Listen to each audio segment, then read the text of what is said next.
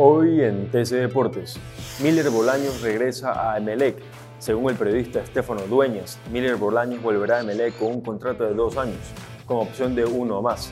Además aseguró que Byron Cuco Angulo también se unirá al cuadro azul. La Tri ya arribó a Qatar. La selección ecuatoriana de fútbol ya se encuentra en Doha. Se hospedará en el hotel Hyatt Regency y hará su primera práctica en suelo catarí a cuatro días del partido inaugural. Golpe para Francia. Otro jugador se pierde el Mundial.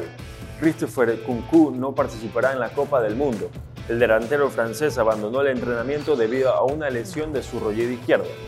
Para más información no olvide visitar tctelevisión.com slash deportes y nuestras redes sociales arroba tcdeportesec. Soy Fabricio Pareja y esto fue TC Deportes.